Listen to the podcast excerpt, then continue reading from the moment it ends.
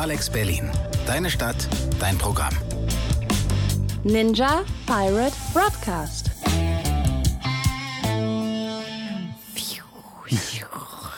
Willkommen an diesem Freitagabend. Ihr hört Alex Berlin auf 91.0 und der Ninja Pirate Broadcast ist hier für eure Netzkultur, Geekkultur, Nerdkultur-Themen, Filme, Comics, Videospiele. Und mit mir hier im Studio ist Paula Georgi. Hallo Paula. Hallo, ich bin heute die Soundmaschine. Soundmaschine Paula Georgi. Äh, auf der anderen Seite haben wir Helena Serbent. Hallo Helena. Hallo, hallo, hallo. Ich bin heute für Serien verantwortlich, die du gerade nicht genannt hast.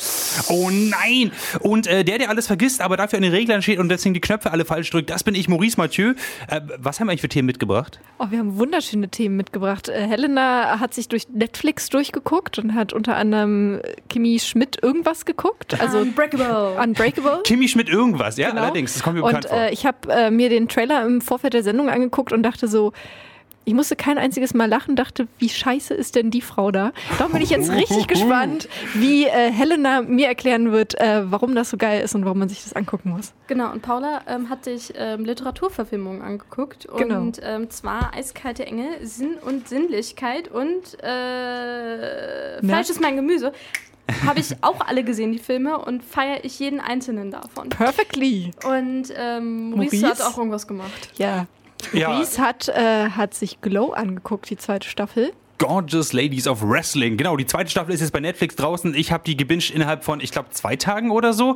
Und äh, bin jetzt gerade das erste Mal wieder so draußen und äh, erfahre, was Was ordentlich wäre, ist. was wäre denn dein Wrestling-Name, Maurice? Ah, das ist schwierig wahrscheinlich. Äh, muss irgendwas mit M sein, würde ich sagen. Oder und eigentlich auch was mit, mit Haaren, weil Ja, deine Haare genau, das- unfassbar gut sind. Also so Mighty, Marvelous. Ähm, The Mighty Mullet, würde ich dann sagen. Mhm, Aber ich weiß nicht, ob ein Fukuhila mir stehen würde. Ich würde sagen, wir. wir, wir Und am Ende, Wir am Ende kommt aus. für mich noch Queer Eye, das dürfen wir nicht vergessen. Ach so, wir reden auch ja, noch über. Queer Eye. Also, Also es geht auch um Makeover-Serien äh, sozusagen und wenn wir sowieso schon dabei sind, können wir auch überlegen, wie wir mich umgestalten können, damit am Ende ein krasser Wrestler rauskommt, der auch bei äh, den Gorgeous Ladies of Wrestling mitmachen könnte. Äh, wir brainstormen hier weiter, aber erstmal gibt's hier gute Musik und zwar, eben weil ich jetzt Gorgeous Ladies of Wrestling, also Glow von Netflix so extrem feier, gibt's jetzt in dieser Folge fast, fast nur 80er Jahre ähm, Power. Ich habe noch die 90er mitgebracht. Okay, die Paula geht wieder so ein bisschen raus, aber ähm, bis dahin hören wir jetzt erstmal ähm, Patti Smith mit The Warrior. The Warrior von Patti Smith. Ich habe jetzt Lust, Leute zu verprügeln. Nicht? Das, ja, Okay. klar, warum nicht? The Unbreakable Kellner. Ja. Äh, genau. Ja, erzähl also, doch mal, wer ist Kimi Schmidt? Kimi Schmidt ist äh, eine junge Frau, die als ähm, Kind, Teenager äh, von einem verrückten, nee, nicht verrückt, das würde es ja denunzieren, von einem äh, Menschen in, entführt wurde. Also der, es war, der hat sich als Pastor ausgegeben einer Endzeitsekte und hat halt äh, verschiedene Frauen entführt oder Teenager in, entführt und sie in einem Bunker unter der Erde eingesperrt und ihnen gesagt, dass draußen gab es halt eine Apokalypse, also einen Atomkrieg und sie sind die letzten Überlebenden und sie können den nicht verlassen. Und ähm, was mit der Zeit rauskommt, Kimi hat diesen Pastor auch in der Zeit geheiratet und war so ein bisschen so die äh, Mutter und in der, in der, ja, in dem Bunker und hat sich um die anderen Frauen gekümmert und ja, und dann eines Tages werden sie eben von der Polizei befreit. Und sie ist, ähm, ich glaube, Ende 20, Anfang 30, als sie eben freikommt. Die waren da irgendwie 15 Jahre in diesem Bunker und äh, zieht nach New York und äh, ist halt noch so super kindlich. Also läuft ganze Zeit mit so einem quietschbunten äh, Rucksack durch die Gegend, gelbe Jacke, lilaner Rucksack. Ist eine absolut äh, lebensbejahende Person, hat aber gleichzeitig natürlich auch verschiedene Traumata. Ja, Maurice. Das, das klingt krass verstörend, ehrlich gesagt. Ist es, Ja, ist es eine Komödie oder ist Es es. ist eine Komödie. Okay. Es, ist sehr, es ist sehr komödiantisch aufgebaut, aber so, dass du manchmal danach da sitzt und dir so denkst, oh, ich glaube, sie wurde von dem Typen vergewaltigt. Oh, ich glaube, das war. Oh, oh, sie hat Ja. sich, glaube ich, auch teilweise geopfert für die anderen Frauen. Und das ist aber, sind aber so Sachen, die in dir in dem Moment nicht auffallen, sondern es ist halt schon ein gewisser ernster Unterton und es ist auch klar, der Typ kommt auch in den Knast deswegen, ne? Und ähm, es ist auch schon klar, dass sie auch Traumata hat. Also sie hat auch Albträume und wacht nachts schreiend auf, aber es wird halt immer so, doch ähm, recht fresh und so gemacht, dass du es, während du die Serie guckst, nicht deprimierend findest. Ha. Aber wenn du im Nachhinein drüber nachdenkst, ist so, oh ja, das ist schon harter Tobak. Aber ich finde es auch nicht so, als dass es die ganze Geschichte verharmlost. Ich habe mir jetzt den Trailer zur zweiten Staffel angeguckt. Du hast ja die zweite Staffel angeguckt mit allen Vierte Folgen. Staffel schon. Vierte Staffel, genau.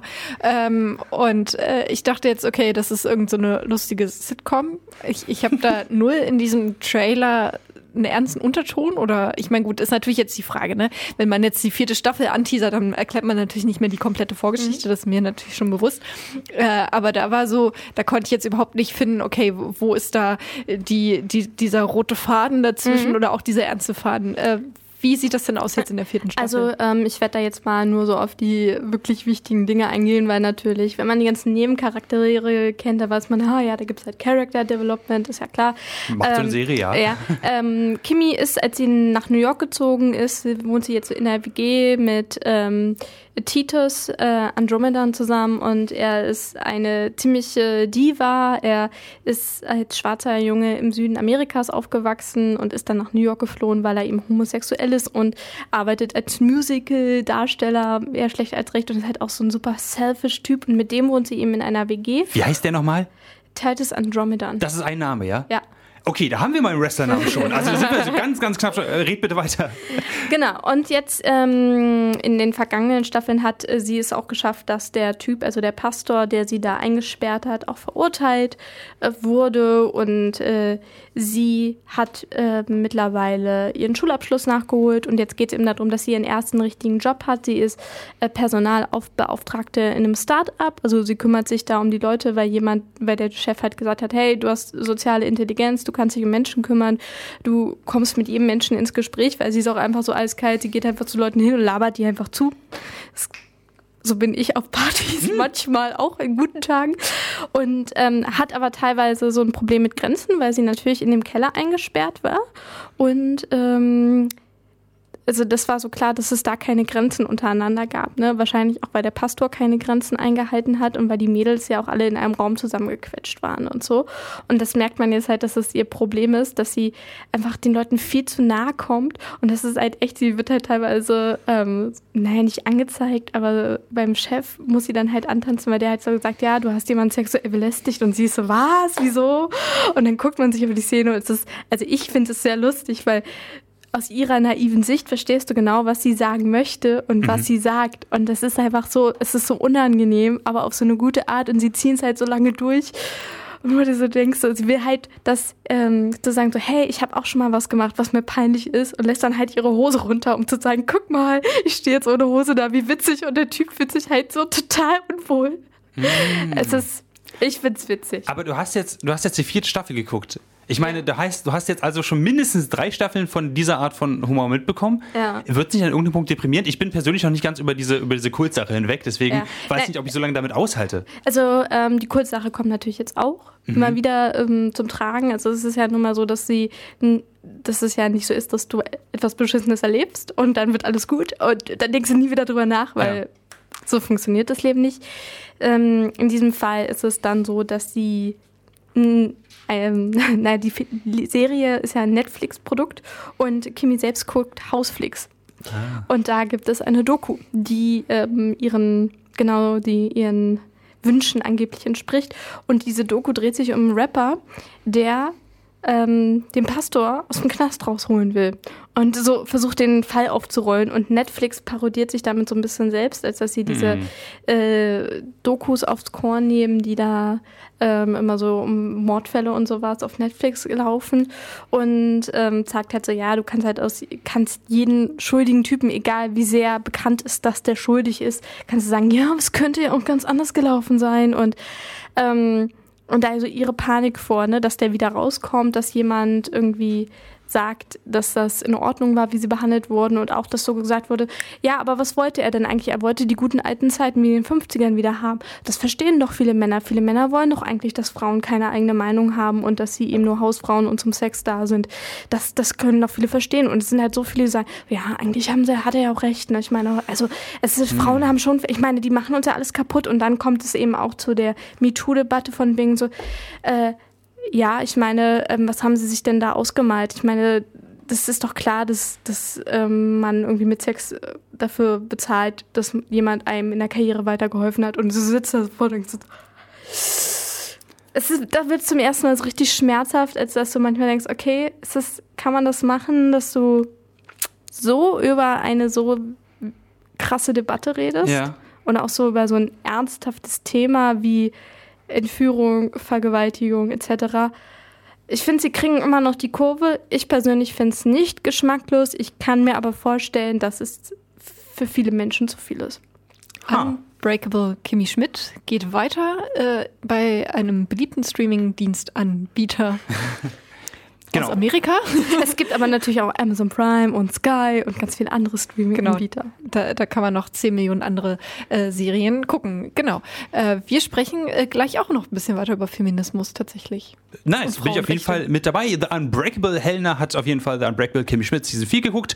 Und äh, wir hören jetzt ganz passend dazu Invincible von Pat Benatar.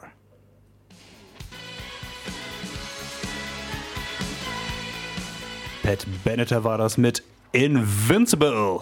Genau, und Paula hat sich diesen Sommer ein paar ähm, Klassiker ah, ähm, als Film angeguckt. Und äh, der erste Film, den Paula sich angeguckt hat, ist Fleisch ist mein Gemüse. Der Film, der, glaube ich, so den Standardsatz des äh, weißen Heteromanns in Deutschland äh, geprägt hat. Das sagen nämlich alle ähm, dicken, bierbäuchigen Männer, die gerne Wurst essen. Fleisch ist mein Gemüse, habe ich zumindest Oh, das Gefühl. Und es Nice. ist ähm, die Autobiografie von dem ähm, liebsten Lieb Lieblingskünstler meines Vaters, Heinz Strunk. Paula, wie hat dir denn, äh, beziehungsweise worum geht's in Fleisch ist mein Gemüse? Äh, es geht um Heinz, also im Prinzip Heinz Strunk. Es ist natürlich ein bisschen Fiktion dabei, ähm, aber Heinz Strunk äh, lebte mit seiner depressiven Mutter zusammen, hat die auch lange gepflegt. Ähm, er ist schon mittlerweile so, ich glaube, der Film setzt zu Ende seiner 20er an, also relativ spät. Ähm, er versucht irgendwie als Musiker durchzustarten, wird immer wieder ausgebremst. A, dadurch, dass er sich um seine Mutter kümmern muss. Äh, B, dass er ähm, ja super schüchtern ist, weil er auch so eine äh, sehr krankhafte Akne-Erkrankung hat äh, und deshalb jetzt nicht als Frauenschwarm rausgeht und kein Selbstbewusstsein so wirklich entwickelt hat. Ähm, er trifft aber auf die Tiffany's in diesem Film endlich. Das ist eine Partyband, die sämtliche Feierlichkeiten vom Schützenfest über Hochzeiten auf jedem Dorf in, im Kreis, äh, im Bundesland Schleswig-Holstein und Mecklenburg-Vorpommern bespielt. Das ist so ganz grob die Story. Ähm, mir persönlich hat der Film gut gefallen. Paula, findest du denn, dass er sich jetzt lohnt, so als Film im Sommer, den man sich so als Klassiker mal angucken kann? Ja, auf jeden Fall. Also es ist ein Top-Ensemble. Ähm, er ist nicht nur gut geschrieben, sondern eben auch ein Top-Ensemble. Zum Beispiel Susanne Lothar äh, spielt die kranke Mutter von Heinz. Maxi Mehmet spielt den Heinz selber. Heinz Struck kommt auch als Erzähler drin vor, spricht sozusagen den Off-Text und äh, tritt auch manchmal selber in Erscheinung. Dazu natürlich so ganz viele kleine, ähm, ja, ähm, wie sagt man nochmal, wenn da jemand auftaucht im Film? Da gibt es auch so Cameo? Cameo-Auftritte, genau, von, von Leuten aus diesem ganzen Heinz-Strunk-Umfeld tatsächlich. Ähm, und das ist einfach super, sich diesen Film anzugucken. Es wird viel Musik, es ist auch so eine kleine Liebeserklärung ans Musikmachen und sich daraus dadurch zu emanzipieren und dadurch eben Freunde zu finden. Darum kann man auf jeden Fall mal solide angucken.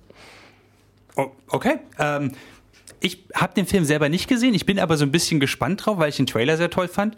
Aber auch nur, weil ich diesen Frontsänger der, der Tiffany's total toll fand. Der, Ah, dieser, ja, auch die, die, diese, diese, diese Oberlippen-Schnodder- Ja. Da, den er hat. Man Super. müsste jetzt eigentlich den Namen vom Schauspieler wissen, leider nicht. Er ist letztes, letztes Jahr auch gestorben. Das ist so ein Oh. bisschen traurig. Man guckt den Film und zwei der tragenden Hauptfiguren sind mittlerweile im echten Leben schon tot. Das, ist so der mit, diesem, mit dem Mittelscheitel gewesen, ne? Ja, mit dem Mini-Pli, der auch bei Sommer vor Balkon gespielt hat. Ja. Ähm, ja. Okay, also als ich, als ich jedenfalls diesen Schnauzer gesehen habe, wurde mir sofort so ein bisschen, so ein bisschen warm. Und ähm, das bringt jetzt direkt zu, zum nächsten Film, den du geguckt hast, Sinn und Sinnlichkeit. Ähm, okay, der Titel lässt mich eine Art von Film, an eine Art von Film denken. Worum, worum geht's, Paula? Äh, es ist äh, auch eine Romanverfilmung und zwar eines Jane Austen-Romans, Ah. äh, die- der seinerzeit 1795 geschrieben wurde. Jane Austen ist ja eine der ersten großen britischen Schriftstellerinnen und äh, die sich vor allen Dingen dadurch auszeichnet, dass sie ein Abbild ihrer Zeit und vor allen Dingen ihrer Schicht, in der sie gelebt hat, gezeigt hat. Also so, ja, gutes, solides ähm, Bürgertum, niederer Adel. Man hat Geld, man muss nicht wirklich arbeiten, ähm, aber muss natürlich clever heiraten und das große Problem. Ist allerdings, ähm, äh, Jane Austen schreibt immer Frauengeschichten sozusagen. Also das ist nicht das Problem, sondern sie schreibt Geschichten von Frauen. Und deren Problem war es zu der Zeit, dass sie eben äh, ja kein eigenes Vermögen anhäufen durften. Das heißt, sie durften äh, weder arbeiten gehen, noch durften sie erben. Das dann dazu führt, dass zum Beispiel, wenn der Vater nur drei Töchter hat und dann stirbt, dann erbt irgendein entfernter Cousin das ganze, ganze Geld und man steht erstmal auf der Straße und ist irgendwie auf die Gnade des Cousins angewiesen. Und genau darum geht es in dieser Literaturverfilmung von 1994. Okay, also von Jane Austen habe ich bisher immer nur mitbekommen Pride and Prejudice and Zombies, diese Neuauflage. Ähm, äh, wenn ich jetzt aber diesen, diese klassische Romanverfilmung, Diese Unwissenheit, ich möchte mit Sachen nach dir werfen. ja, was soll ich sagen, bin unkultiviert, wa? Also, wenn ich jetzt diese Romanverfilmung hier sehe, ja, von 94. Okay, und, und ich bin niemand, der jetzt zusammenschmilzt, wenn ich, wenn ich Hugh Grant beim Tanzen zugucke, jedes Mal zu Weihnachten zu, was, was war es tatsächlich Liebe? Nein, Ja. genau. Ähm, ist der Film trotzdem was für mich? Lohnt er sich? Ja, also man muss sich äh, definitiv darauf ein, einlassen, so, weil es ist schon, äh, es ist kein Film, wo irgendwie die Handlung schnell vorangeht und es irgendwie preschend viel passiert, sondern es geht um die Dialoge, es geht ja auch um menschliche Porträts. Das macht den Film aber so gut, besonders auch Emma Thompson, die das Drehbuch geschrieben hat und eine der Hauptrollen auch spielt. Das merkt man wirklich, wenn man auch umso länger man diesen Film guckt und auch so im Nachhinein denkt man so, okay, das war ein verdammt guter Film. Ich glaube, es ist auch schöner, sich den Film anzugucken, als beispielsweise den Roman zu lesen, weil die Romane, die ziehen sich dann nochmal richtig krass in die Länge. Das sind schon dicke Wälzer tatsächlich. Und es ist eine absolute Starbesetzung. Also alleine sich äh, ins Jahr 1994 zu versetzen, also in das, also nee, anders, in das Jahr 1795, gespielt von Schauspielern, die wir alle aus dem Jetzt kennen, die aber damals noch 25 Jahre jünger waren, also Alan Rickman, Kate Winslet, Emma Thompson, Hugh Grant und so weiter und so fort. Also äh, unfassbar viele Leute, die auch jetzt noch sehr viel Erfolg haben. Oder leider auch schon wieder tot sind. ähm, genau, also alleine deswegen lohnt sich das um und vor allen Dingen einfach mal so ein Gefühl für diese Zeit zu bekommen und eben die Situation von Frauen in der Zeit, also für eine bestimmte, in einer bestimmten Schicht natürlich, sich das zu gucken, weil manchmal, man sitzt auch da und findet das irgendwie total lustig und lächerlich, dass die jetzt irgendwie, ja, dann absolutes Drama machen, weil der Typ einfach nicht auftaucht, in den die eine Schwester verliebt ist und sich Hoffnung macht, dass er sich mit ihr verlobt und dann ist absolutes Chaos und alle schließen sich beleidigt in ihren Zimmern ein. Mutter, die jüngere, die jüngste zwölfjährige Schwester, die erwachsene 17-jährige Schwester und dann steht nur noch die eine da und denkt sich so, hä, was wollt ihr? Naja, wenn man aber kurz darüber nachdenkt, das ist die einzige Chance für diese Frauen, weiterzukommen, beziehungsweise überhaupt ihren Lebensstandard zu sichern, indem sie heiraten. Und wenn dann, äh, wenn dann dieser Faktor wegfällt, dann haben die halt wirklich ein Problem unter Umständen. Und darum ist es, wenn man wieder drüber nachdenkt, dann doch äh, ja ein sehr guter Film und auch eine gute Geschichte, die es sich lohnt anzuschauen. Und ich habe noch einen Special Fan-Tipp. Special Fan-Tipp von Paula. Ich als riesen Emma Thompson-Fan kann empfehlen die Golden Globe-Rede von Emma Thompson, ähm, als sie, ich glaube, als beste Darstellerin dort geehrt wurde. Ähm, weil sie hat diese Rede verfasst äh, als einen Brief äh, und sie hat sich vorgestellt, was würde denn Jane Austen dazu sagen, dass sie jetzt hier diesen, äh, diesen Golden Globe gewinnt und äh, trägt das dann auch so vor in dieser Art und Weise und es ist großartig und bedankt sich dann bei allen Leuten, die mitgemacht haben, aber eben in diesem Stil von 1795. Das macht großen Spaß, ja. Und äh, äh, Emma Thompson hat ja ähm, Drehbuch, ist die einzige Schauspielerin, die mal den Oscar fürs Drehbuch und äh, als beste Schauspielerin bekommen hat. Auf Platz 3 von Paulis Klassiker Sommer im Schnelldurchlauf steht ähm, der Film, den ich in meiner Jugend gefühlt 95 Mal geguckt habe und ich bin nicht stolz darauf. Eiskalte Engel. Ich muss sagen, ich war so ein harter Fan. Ich hatte ein Plakat in meinem Zimmer hängen, wo mein Gesicht über Ryan Philippes Gesicht gefotoshoppt war und mein Name über seinem Namen gefotoshoppt war. Wow. So hart habe ich diesen Film gefeiert. Okay, weil du so gerne mit Sarah Michelle Gellar auch schlafen wolltest, oder? Das ist doch eine absolut verständliche. Also Okay, wir Nee, vertiefen das nach der Sendung dann nochmal, dann wird es sehr privat. Äh, genau, äh, auch äh, was ich nicht wusste bis, äh, bis dato, also ich habe den Film auch mal vor Urzeiten gesehen, der lief ja auch bei RTL 2 hoch und runter. dass die früher. beiden dann noch geheiratet haben. Ja, genau, das, das noch. So, und ich dachte, ey, man könnte sich den mal wieder anschauen und habe dann auch in der Recherche festgestellt, hey, das ist auch eine Romanverfilmung und zwar eines französischen Gesellschaftsromans aus dem 18. Jahrhundert. Und die Geschichte ist ja relativ simpel. Äh, Es gibt zwei Stiefgeschwister, Geschwister. Äh, der Bruder ist eher so der Casanova, legt alles flach, was nicht auf, bei drei auf den Bäumen ist an Weiblichkeit. Äh, und dann kommt ist ein neuer Direktor in die Schule und äh, mit einer ja ganz braven Tochter, die nicht keinen Sex vor der Ehe haben möchte. Und dann fordert seine Schwester ihn auf eine Wette heraus und sagt so, ey, wenn Stiefschwester. Stiefschwester, genau, wenn wenn du es schaffst, sie ins Bett zu kriegen, dann schlaf ich mit dir. Und wenn nicht, dann krieg ich dein Auto. So, das ist die Story. Eigentlich mega flach, mega dumm. So, man denkt sich so, und ich habe auch so das Gefühl, dass die erste Hälfte des Films denkt man sich auch so, es ist, es ist ekelhaft, es ist zwar gut gemacht dadurch, aber, aber die Story ist immer noch so, wo man denkt so, äh, sind das so ätzende Leute? Und dann finde ich, dann kommt so langsam so eine Tiefe rein und dann merkt man so, okay, und weil dann anfangen natürlich die Figuren doch ein bisschen sich, also sie sind eben nicht schwarz-weiß gezeichnet quasi, sondern sie sind eben mehrdimensional und kommen auch selber ins Stocken, okay, ist es jetzt richtig, was ich tue? Und dann scheint er sich vielleicht doch ein bisschen zu verlieben in die Tochter des Direktors und dann merkt er so, hä, ist irgendwie auch uncool, das jetzt mit dir abzuziehen. Hm, äh, hm. Ja, so ganz grob die Story erklärt. Und Ryan Philippe und, oh, wie heißt sie? Reese Witherspoon. Reese Witherspoon. Auch ein Film mit absoluter Starbesetzung. Ja, aber, aber auch Ja. erst später, ne? Ich meine, ähm, die waren da irgendwie 20. Die haben zwei Kinder miteinander, sind jetzt glücklich geschieden. Und Ryan Philippe sieht ja bis heute so aus wie damals. Ja, so Reese geil. Witherspoon hat so ein bisschen, äh, laut Wikipedia, doch ein bisschen mehr Erfolg in der Karriere als Ryan Philippi. Der macht immer so Rollen bei Law and Order oder so. Und wenn man sich den Film jetzt anguckt, sieht ähm, Reese Witherspoon genauso aus, wie ihre Tochter heute aussieht. ja, das ist immer erschreckend, dass Reese Witherspoons Tochter genau aussieht wie sie selber. Ich glaube, Genau. Aber. Paula, würdest du mir den Film empfehlen? Ich habe den, glaube ich, jetzt seit bestimmt 20 Jahren nicht mehr gesehen. Oh, definitiv. Alleine um diesen Backslash wieder zu haben ins Jahr 1999. Boah! Es ist Mit, 1999. der, mit, der, mit den Klamotten, mit der Musik und natürlich irgendwie, es ist schon groß. Auch Selma Blair, die hatte auch eine ganz tolle Rolle. Ähm, Christine Baranski ist mit dabei, also auch wieder tolle Leute umgesetzt. Und ja, es ist schon das Original. Ich glaube, davon gibt es ja noch irgendwie so drei Adaptionen Ja. nochmal. Ich glaube, das ist ganz, ganz Gott, ich habe die alle gesehen, ne? Oh mein Gott. Ich habe sie alle gesehen.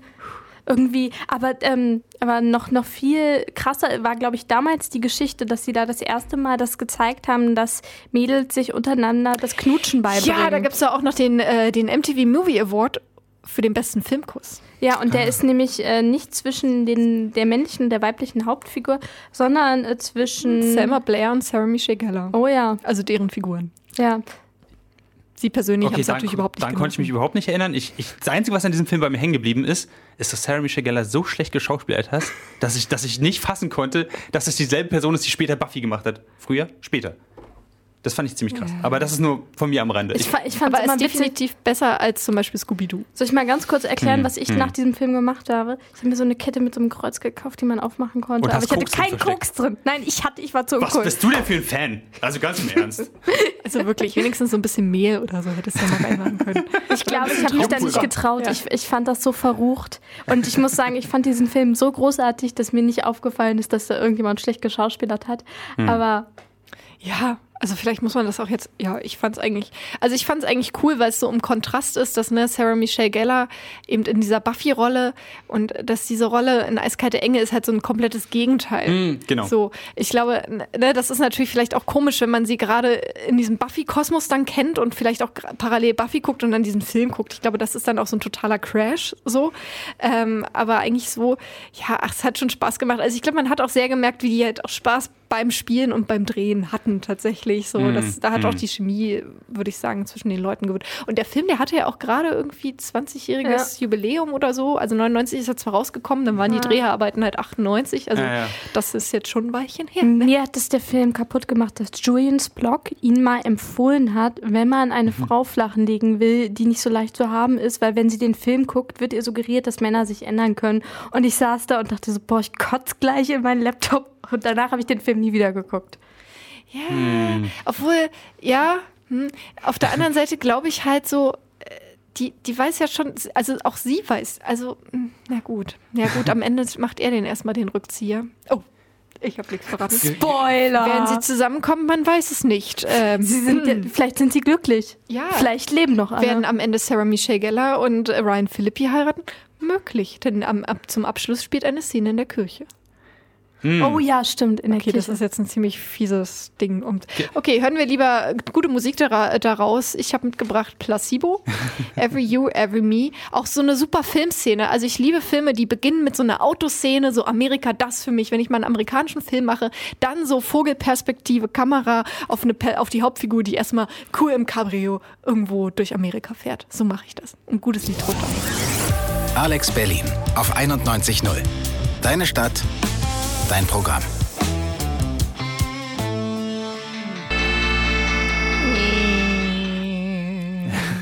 Okay, Entschuldigung. Ich, ja, ich wollte heute die Soundmaschine sein, aber ich krieg's nicht so richtig hin. Bam, bam, bam. Und wir hauen das jetzt hier raus, raus, raus, raus, raus, raus, raus, raus, raus. Glow, glow, glow, glow, glow.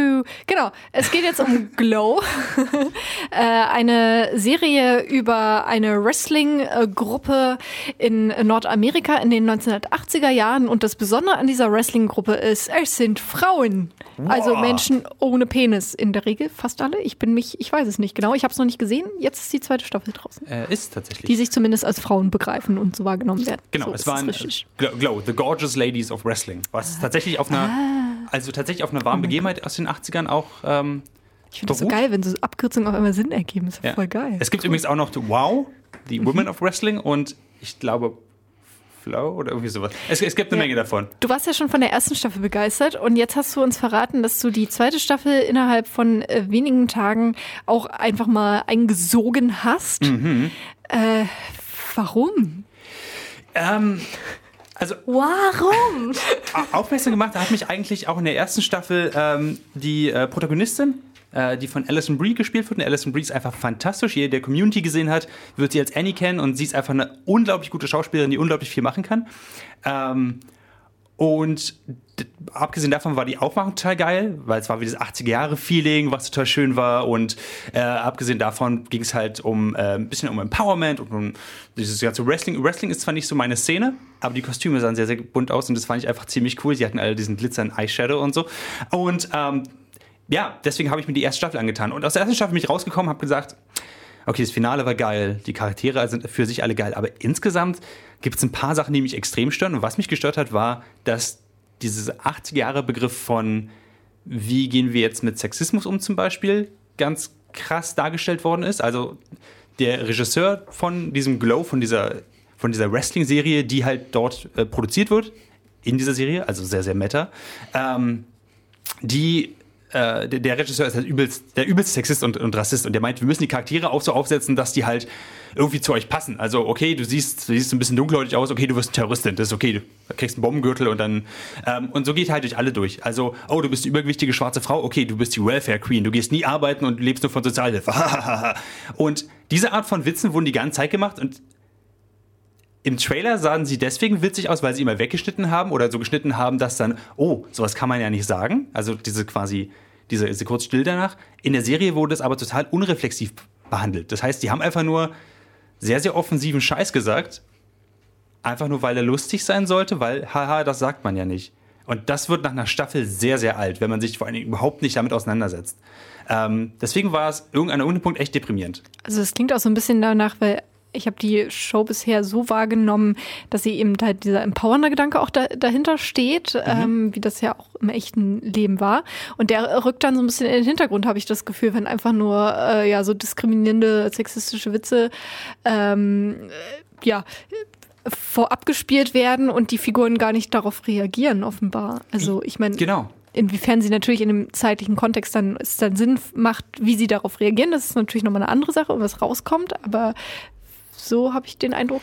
Und Genau. das, das ist halt auch so typisch von wegen so, naja, wir haben ja Frauen reingemacht. Also wir lassen ja Frauen da ja, wir zeigen sie ja, das, das ist doch Empowerment, oder? Oder?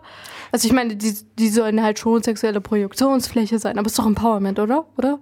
Hinzu kam ja dann auch noch, es ist halt immer noch, es, es sollte immer noch eine Wrestling-Show aus den 80er Jahren sein. Das heißt, die hatten auch alle trotzdem noch sehr kurze Kostüme an und äh, haben irgendwelche athletischen Bewegungen gemacht, wo die Kamera dann immer natürlich sehr vorteilhaft halt genau da gestanden hat, wo sie nicht hätte stehen sollen. Die erste Staffel war deswegen für mich problematisch tatsächlich. Ähm, und die zweite Staffel hat im Trailer genau so angefangen. Das heißt, ich gucke den Trailer an und das erste, was ich, was ich so höre, ist zum Beispiel sowas wie das hier. It's a wrestling show. I'm not the only offensive character. Everyone's offensive. Ja, everyone's offensive. Also ist es okay. Und ich habe gedacht, ah, ich weiß nicht, ob, ob ich davon noch eine ganze Staffel aushalte. Aber das Krasse ist, sie haben die zweite Staffel komplett umgedreht. Ähm, also weniger als jetzt diesen Horrorakt zu machen und diese, diesen wirklich riesigen Cast einfach zu etablieren, sind sie echt da durchgegangen und haben jeden einzelnen Charakter eine Story gegeben oder zumindest eine Side Story. Und sie gehen jetzt viel, viel besser mit diesen ganzen, mit diesen ganzen Offensive Character um. Zum Beispiel, ähm, was die Person, die wir eben gehört haben, das ist die Welfare Queen. Und sie muss in dieser äh, Serie damit klarkommen, dass ihr Sohn, der, ein, also der schwarz ist und in Stanford angenommen worden ist, halt sich eins ihrer Wrestling-Matches anguckt und muss ihm in die Augen sehen, während quasi alle Leute um sie herum einfach schreien, ah, the Welfare Queen, get a job, get a job. Und es ist ein herzzerreißender Moment. Du siehst es einfach in ihren äh, Augen, du siehst es in den Augen des Sohns sozusagen und das ist total krass, wie die Serie damit umgeht. Gleichzeitig drückt sie nicht einfach mit der mit der Moralkeule so raus, so, hey, heute wissen wir, das ist falsch, deswegen machen wir das nicht, sondern das war so ein bisschen die Zeit damals. Das war so ein bisschen zwischen diesen, zwischen diesen zwei großen Sachen. So erstmal, es ist eine krasse Rolle, die sie da hat, weil sie, sie hat Fans, sie, sie hat eine Sprechrolle, sie kommt ins Fernsehen sozusagen. Und gleichzeitig hat sie aber einen Charakter, der, in dem sie halt nicht vorteilhaft aussieht, der sie aber total mächtig fühlen lässt. Und wie sie quasi mit sich selbst damit klarkommt, wie sie mit ihrem Sohn damit klarkommt und wie sie aber nach außen verkauft. Und das ist ein total spannendes Match, was sie in sich selbst austrägt, ohne Gewinner. Und äh, das macht sehr, sehr spannend, tatsächlich. Ähm, genau. Okay, also ähm, jetzt hast du zwei Staffeln geguckt. Sollte man damit noch anfangen oder nicht? Hundertprozentig tatsächlich. Okay. Jetzt, wo man weiß, dass die zweite Staffel eben auch so einen Payoff hat, ähm, bin ich absolut der Meinung, dass man damit anfangen sollte. Es ist auch eine, eine, sehr straffe Geschichte. Momentan wird angedeutet, dass es vielleicht eine dritte Staffel geben sollte. Aber an sich wird die Geschichte, die wir, die wir erleben wollen, ähm, nämlich diese Television Show, ähm, von Glow einfach in zwei Staffeln sehr gut erzählt. Und ähm, was ich auf jeden Fall noch ansprechen möchte, ohne zu viel zu spoilern, ähm, die zweite Staffel kommt auch so ein bisschen aus sich raus. Das heißt, dass es nicht nur um die Probleme geht, die ähm, die verschiedenen Charaktere unter sich haben, sondern es werden eben auch, wahrscheinlich wieder auch bei Unbreakable Kimmy Schmidt, halt so ein bisschen allgemeine Themen angesprochen. Wie zum Beispiel, dass an einem Punkt sich ähm, Alison Brie, also Ruth, aka Zoya, The Russian, ähm, Wilder mit einem Executive trifft. Und der Executive trifft sich ja nicht mit ihrem Restaurant, sondern trifft sich in so einem abgelegenen Bungalow. Alleine. Hm. Mm. Der wollte bestimmt noch mit ihr einen Kaffee trinken. Ja, der ja, wollte aber das, das weiß man doch als Schauspielerin, dass man dann schon von vornherein gar nicht hingeht. Ist doch ihre Schuld, dass sie da hingegangen ist. Und das ist, das ist wirklich total krass, dass die Serie wirklich Hashtag Ironie. Hashtag Ironie. Ganz krass in diese, in diese hereingeht und ähm, erstmal ist, ist der Sachverhalt total krass, dass sie es ansprechen, finde ich. Also, dass sie auch, dass sie das auf so einer Produktionsebene ansprechen, aber auch, dass es halt dann wieder darum geht, wie gehen eigentlich ihre Kollegen mit ihr danach um, wenn sie eigentlich ihnen, ihr davon erzählt. Und ähm, das ist wirklich total spannend. That is how this business works. It shouldn't be that way.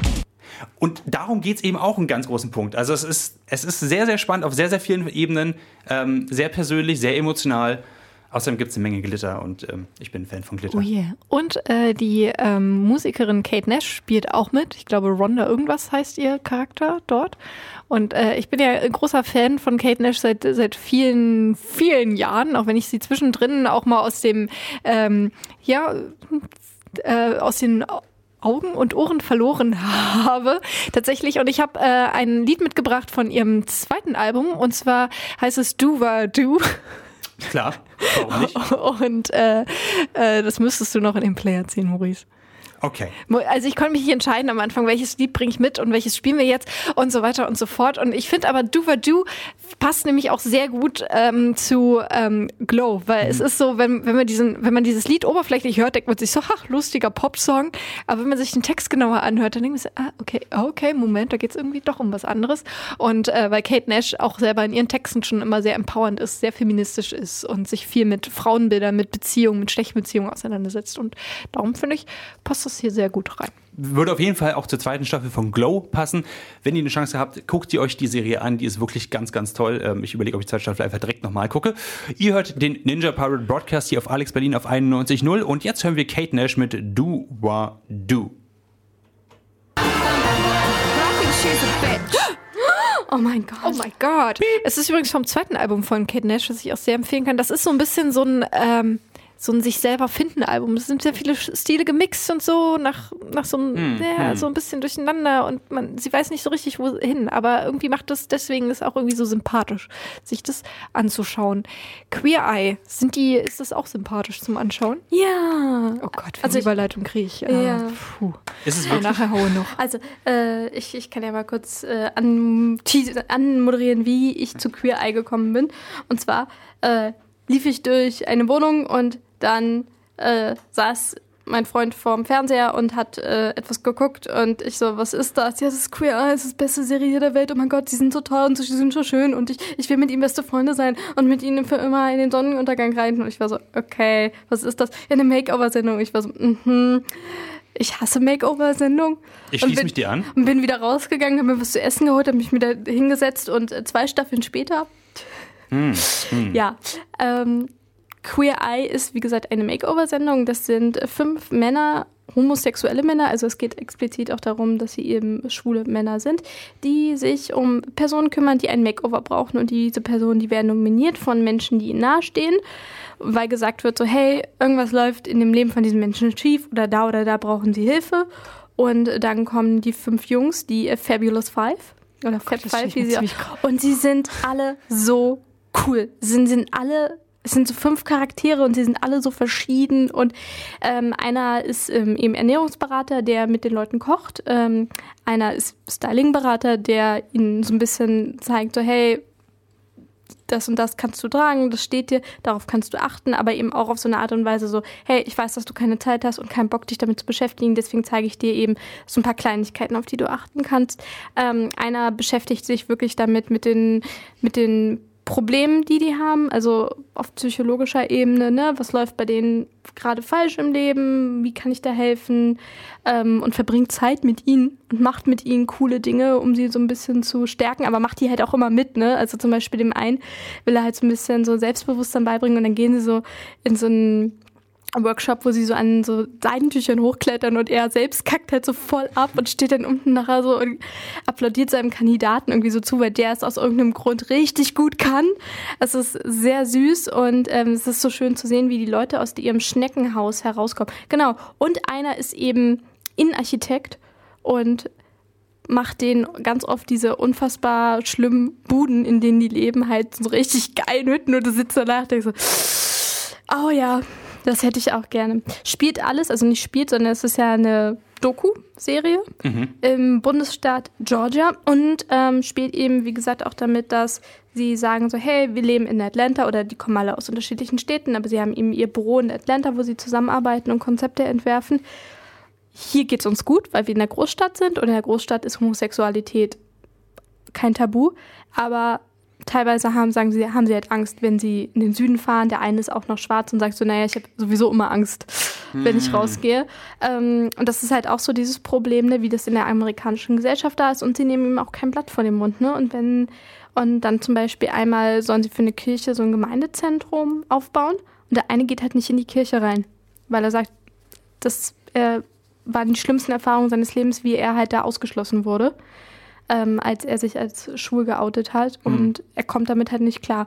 Und aber auch teilweise, wie er mit den Leuten dann redet, wie sie diskutieren. Es ist sehr gesellschaftlich, also eine gesellschaftliche Makeover-Show. Also eine gelungene Reality-Show. Ja. Die, Ma- Sowas gibt's? Ach du Scheiße. aber ähm, Maurice, Jo. wenn jetzt morgen früh bei dir fünf, The Fabulous Five. die Fabulous Five vor deiner Tür stehen und sagen so, yo, Paul und Helena haben uns geschickt, wir sind jetzt aus Georgia angekommen, natürlich mit viel besserem amerikanischen Akzent, weil sie sind Amerikaner. und Holm haben uns geschickt. Würdest du den Spaß mitmachen? Also, okay, an der Stelle muss ich einfach sagen, Solange es nicht an die Haare ihr, geht. ihr seht mein Haar. Ich glaube, das brauche ich nicht unbedingt. Aber äh, abgesehen davon, ich finde doch eine tolle Wohnung.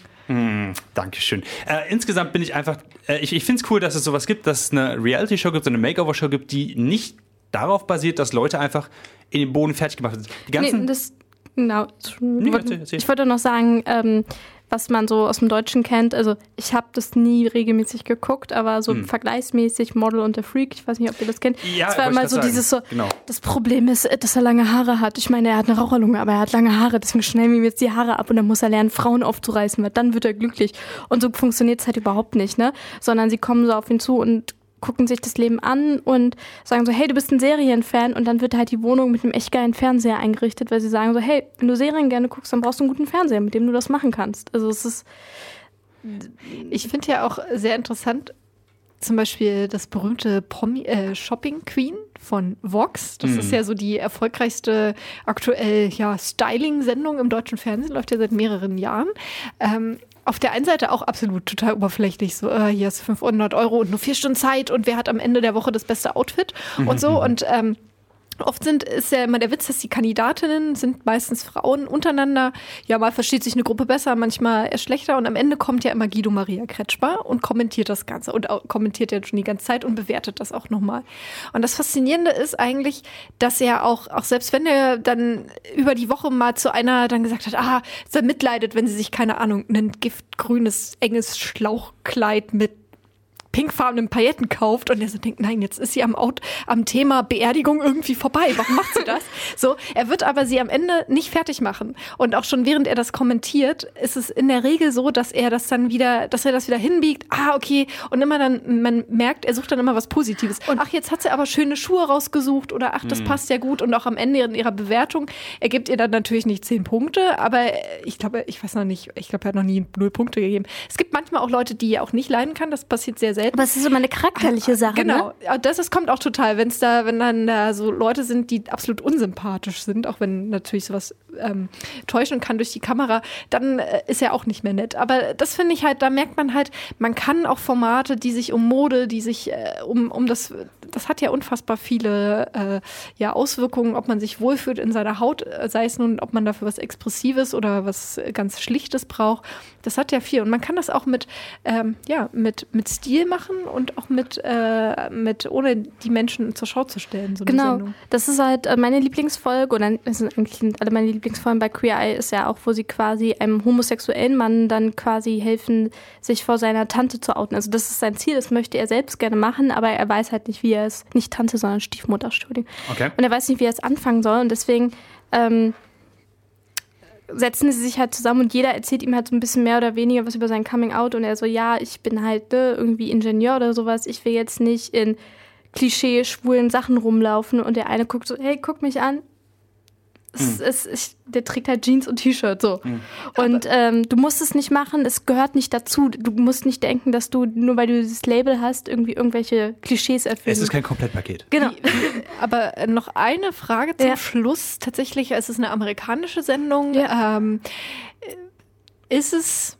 Ist es sehr dramatisch gestaltet, so wie wir amerikanische Reality-Shows Also kennen? ich heule jedes Mal am Ende natürlich. Also es ist trotzdem so, also aber es ist so unauffällig. Es ist halt so ein bisschen wie, ähm, also nicht so Herzinfarkt dramatisch, sondern nee, nee, es ist schon so, es ist schon sehr auf Tränen auch ausgebaut, aber, du- aber so auch auf Freude, weißt du, du, du denkst so, ach, es ist so erleichternd am Ende, dass du dir denkst, so, es freut mich so für die, dass die jetzt irgendwie was Positives in ihrem Leben erfahren haben und äh, ja klar, ist das voll auf die Zwölf total, aber nicht so, nicht so DSDS-like, so von wegen so, es Zoom ist keine. Stimmung da. Deswegen Okay. machen wir einfach total viele Musik und setzen die gleiche Szene fünfmal hintereinander mit Shortcuts und Filtern drüber und dann wird's dramatisch. Dann zeigen wir nochmal Dieter Bohlens Gesicht und dann nochmal alles und Obwohl es cool wäre, wenn einfach so, so ganz random Dieter Bohls Gesicht dazwischen geschnitten wäre, einfach bei Queer. Warum nicht? Das äh, war der Ninja Pie Broadcast. Genau, ihr habt eine Stunde uns zugehört. Äh, hört uns da einfach noch mehr zu. Geht auf www.dragonseateverything.com, folgt uns auf Facebook und auf Twitter und so weiter und so fort. Ähm, sag mal, Paula, Helena, äh, kommt von euch nicht auch bald was Neues bei dragonseateverything.com? Ja, ähm, also geht einfach mal auf unsere Website, äh, denn da gibt es demnächst neuen Stunden-Content. Nächste Woche gibt es einen neuen Podcast und dann kommen noch ein paar Folgen. Studendiss, die queer-feministische Talkshow, nicht zu fassen. Ex exakt, die sich auch mit Körpern und Mode beschäftigen wird. So, das war's und jetzt spielen wir noch für Maurice, nur für dich. Nothing's gonna stop us now hier. Bei Alex Berlin. auf Ich warte, dass du 91.0. Okay, vielen Dank, Paula, vielen Dank, Helena. vielen Dank, Maurice.